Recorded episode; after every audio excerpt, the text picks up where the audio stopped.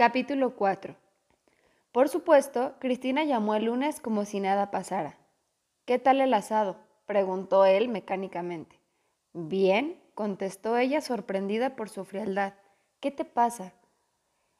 Estoy fastidioso, dijo Roberto con sinceridad. ¿Tengo que ver? preguntó ella en un intento que pronto confirmaría vano de quedarse afuera. Por supuesto que tienes que ver. Roberto hizo una pausa y luego continuó mientras se preguntaba para qué estaba haciendo todo esto. Últimamente, con todo lo malo que me pasa, tienes que ver. Pero si la habíamos estado también ayer, dijo Cristina. También que te fuiste ese puto asado. Pero Roberto, tú sabías.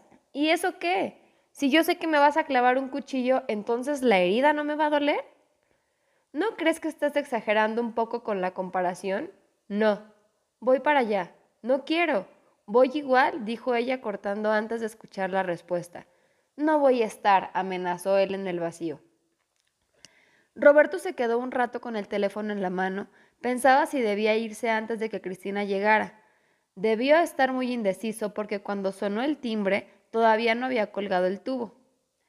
Abrió la puerta sin mirar quién era y giró a la cocina a calentarse un café, cosa que hizo ignorando olímpicamente a Cristina. Ella lo esperó de pie en la sala. Podría saludarme, ¿no? le recriminó. Roberto la miró con furia y ensayó su más falsa sonrisa. Una ampulosa reverencia completó la burla y Cristina se sentó en el sillón doble. No puedo entender lo que te pasó, comenzó diciendo. Pero él no contestó. Se acercó a la ventana y miró despistado hacia la calle. No puedes hacer todo este escándalo porque me fui un asado, ¿no te parece? continuó genuinamente sorprendida. Puedo hacer el escándalo que quiera. ¿Me puedes decir entonces qué es lo que tanto te molestó? Mira, si lo tengo que explicar, entonces ya no vale la pena. ¿Y qué pasó entonces con lo que me enseñaste de vale la pena? Pues lo olvidé. Estás imposible, Roberto. Tú estás imposible. Cristina tomó aire y decidió intentarlo por última vez. ¿Podemos hablar? Roberto aflojó el gesto y se sentó en el sillón. ¿Qué es lo que te pasa? insistió ella. Pasa que no entiendo. Estaba todo maravilloso, teníamos el mejor encuentro de nuestra vida y tú te tuviste que ir a ese puto asado. No te entiendo, Cristina. ¿Tan importante era esa comida como para rifar todo lo conquistado? Pero, Roberto, el asado no me importaba para nada. Si tú me hubieras pedido, yo me habría quedado. Si yo te hubiera pedido, sí, ¿por qué no?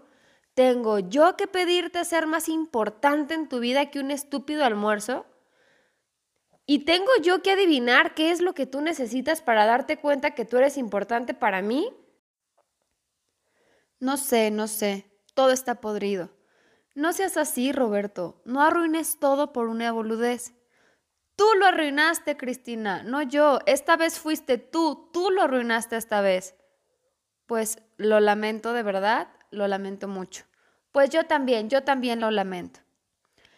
Pausadamente, ella se levantó, Tomó su abrigo y la cartera del sofá y caminó hacia la puerta.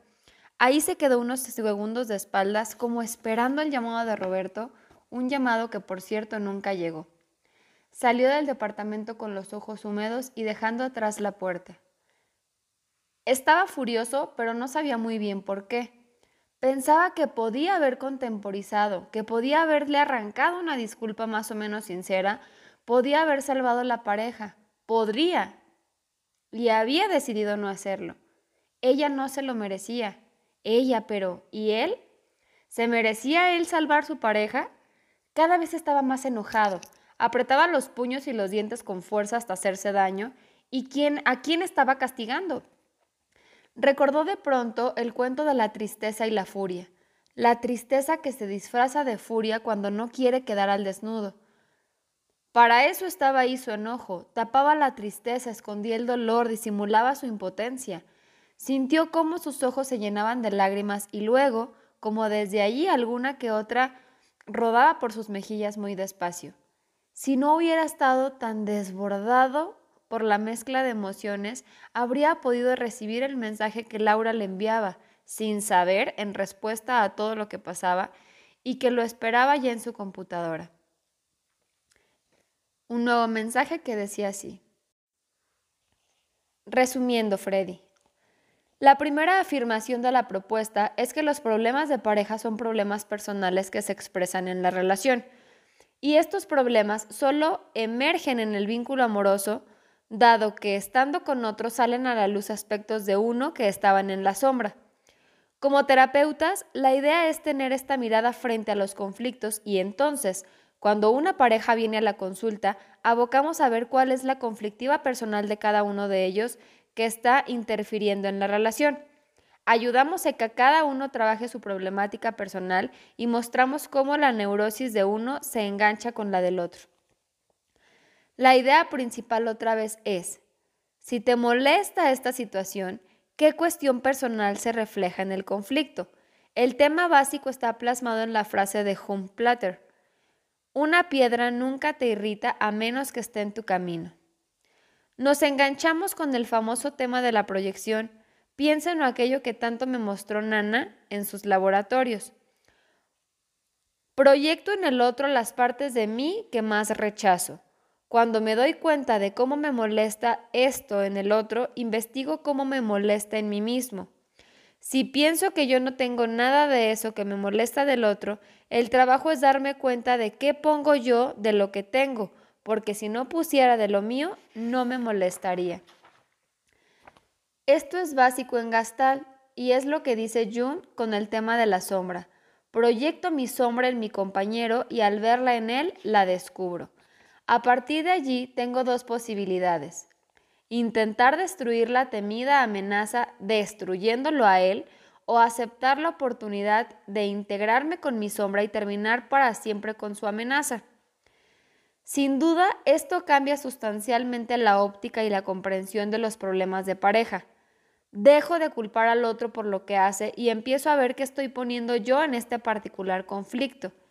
En vez de utilizar mi energía para cambiar al otro, la utilizo para observarme y a partir de allí hablar de mí, de lo que yo necesito, de lo que a mí me pasa con las actitudes que él tiene, esto es mucho más fácil de escuchar para el otro. La llave es estar siempre conectada con lo que me está pasando y no hablar del otro. En todo caso, si no me agrada lo que sucede, ¿qué otra cosa podría hacer yo para generar algo que me guste más? Puedo quedarme llorando y quejándome, puedo buscar otro marido o puedo ver cómo estar lo mejor posible con el que quiero y estoy. Puedo usar este conflicto para encontrarle una salida creativa, para ver qué puedo desarrollar de mí misma, con qué puntos ciegos me estoy enganchando. Este es mi camino y el que transmito. Esto es lo que me gusta de la vida, ir descubriendo sobre mí y sobre los otros, un desafío, no esperar que no haya conflictos, sino verlos como una oportunidad para desarrollarme. Si esto es cierto, que una de las dificultades es lo proyectado, la otra es la dificultad para darnos cuenta de lo que verdaderamente necesitamos. Por supuesto que cuando no obtenemos lo que creemos necesitar, nos resulta más fácil reaccionar que procuramos aquello que no nos falta, aunque muchas veces estamos pidiendo cosas equivocadas. Por ejemplo, Puedo hacer un escándalo porque llegaste tarde. Así, la discusión se centra en esa pelea aparente, pero no se trata de eso, sino de que ver qué es lo que yo estoy pidiendo a través de la puntualidad. Si me vuelvo loca porque llegas tarde, quizá lo que necesito no se resuelva con que llegues temprano. Habría que ver qué me afecta tanto, qué interpretación hago de tu llegada tarde, qué es lo que necesito de ti, ¿Qué te estoy pidiendo a través del reclamo de puntualidad?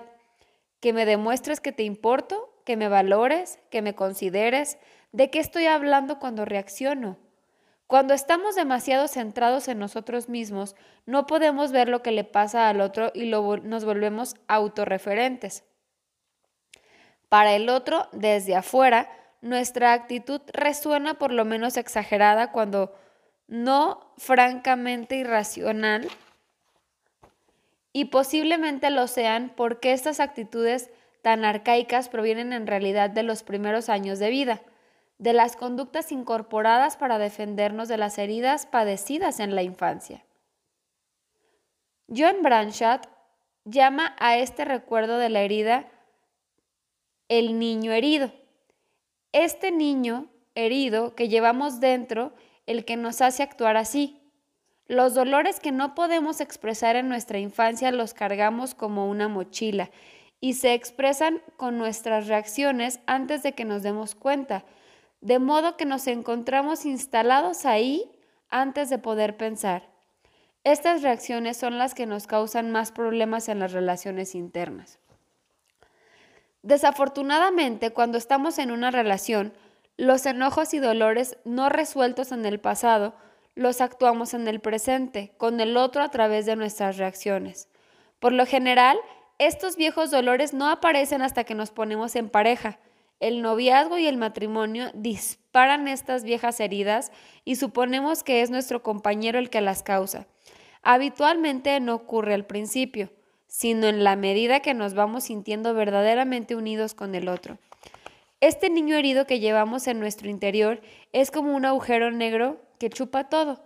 Es como un dolor de muelas. Cuando aparece no podemos pensar en otra cosa porque el, dolor domina nuestra vida. En muchos casos de separación, el, problema no se encuentra en la relación de uno con el otro, sino en asuntos no resueltos de uno de ellos o de los dos con su propio pasado. Mi reacción genera tu reacción y así nos vamos potenciando negativamente. Cuando acarreamos a nuestros niños heridos, tenemos la sensación de no estar nunca en el presente, siempre estamos reaccionando por cosas que nos pasaban hace muchos años. Esto imposibilita la relación con el otro. Hasta que no me ocupe de este niño herido, él seguirá reaccionando y empeorando mis relaciones internas. Y el único que puede escucharlo soy yo mismo, cuando me ocupo de su tristeza, de su enojo. Entonces el niño no va a reaccionar porque ya está contento. Es necesario aclarar que no es posible descubrir algunas de estas historias en soledad. Necesitamos de alguien que nos permita encontrar nuestras heridas, un vínculo que las dispara con una persona que les autorice, que nos permita sentir lo que sentimos sin descalificarnos. El niño herido necesita validación de su dolor. Solo cuando la persona se siente validada en su dolor puede expresarlo y atravesarlo. El dolor es un proceso que ocurre a través del shock, la tristeza, la soledad, la herida, el enojo, la rabia, el remordimiento y toma mucho tiempo. Para llegar al punto del dolor es fundamental salirse del culpar al otro y observar qué me pasa a mí con mis reacciones. Cuando establecemos una pareja, hacemos un pacto inconsciente en el cual, por ejemplo, yo espero que tú seas el padre que no me vas a abandonar y tú esperas que yo sea la madre que te va a aceptar incondicionalmente como seas. Y cuando esto no ocurre, porque es imposible que el otro cure mis heridas, empiezo a culparte. En los peores casos, cuando una pareja siente este vacío, no puede llenar al uno con el otro, deciden tener un hijo, y lo que aparentan ser dos adultos no son más que dos niños necesitados que buscan la salvación en su hijo. Parecen adultos, pero en sus relaciones interpersonales actúan como niños.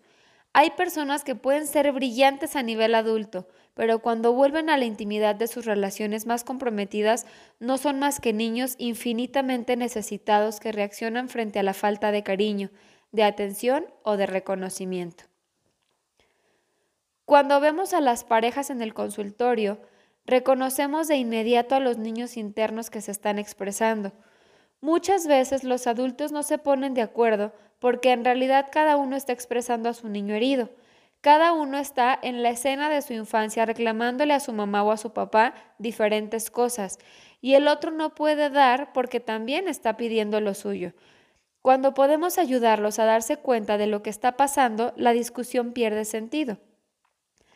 Dejan a sus niños calmados, ya que les dieron espacio para expresarse, y pueden volver al presente a encontrarse. Nuestros niños heridos necesitan un espacio para expresar su enojo y su dolor. Cuando se lo damos, empiezan a crecer y no interfieren en nuestras relaciones internas. Walwop nos inculca la lección práctica. Aprende a aprovechar cada dificultad que encontramos en el camino para ahondar más, para conectarnos con más profundidad, no solo con nuestra pareja, sino también con nuestra propia condición de estar vivos. Ojalá estés de acuerdo con incluir todo esto en el libro. ¿Qué opinas tú? Te mando un beso, Laura. Roberto había leído el mensaje después de estar en la cama más de 16 horas. Siempre le pasaba lo mismo cuando una ficción lo invadía. Su cuerpo respondía con sueño. Un sopor imprevisible le asaltaba al despertar y le impedía levantarse aun cuando supuestamente ya no tenía ganas de seguir durmiendo.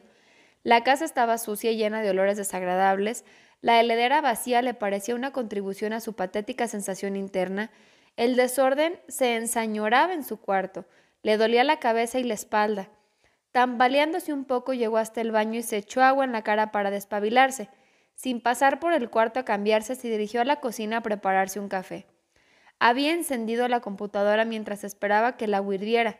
Después la mezcló con el resto del café que quedaba en la bolsa y empezó a beber el amargo líquido negro en un movimiento automático.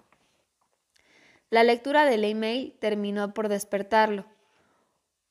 Fue hasta el teléfono, la luz titillaba anunciando que había mensajes. Seguramente eran de Cristina pidiéndole que la atendiera, que la llamara, que hablaran, etc. Sin corroborar su fantasía y cruzando los dedos, decidió llamarle. Sus deseos se cumplieron, atendió el contestador automático. No tenía que ver contigo, dejó grabado, lo lamento. Creo que tengo que resolver algunas cosas mías para poder merecer estar contigo. No me llames, te llamo yo, un beso. Buscó en su agenda el teléfono de su amiga Adriana, la psicóloga. Sentía que necesitaba un espejo donde mirarse un poco. ¿Tendrías un ratito para mí? Acordaron encontrarse 45 minutos después en un bar cercano al consultorio.